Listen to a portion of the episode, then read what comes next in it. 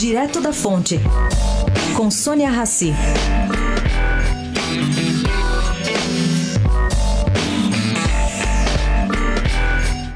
Gente, a condenação na justiça, em primeira instância, de Bernardo Paes por irregularidades da sua empresa há mais de 10 anos não tem nada a ver com Inhotim. Eu explico.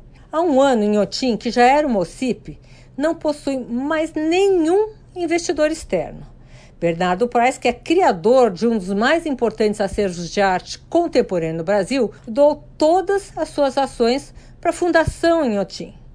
Isso quer dizer que o parque é hoje meu, seu e de todos os brasileiros.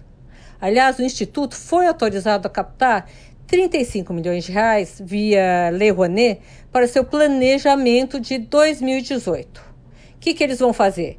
A remontagem de quatro galerias temporárias, a abertura da Reserva Particular de Patrimônio Natural, a famosa RPPN, a visitação, atividades, oficinas e exibição de obras novas. Tudo isso no projeto o Iotim merece sobreviver. Sônia Raci, direto da fonte para a Rádio Eldorado.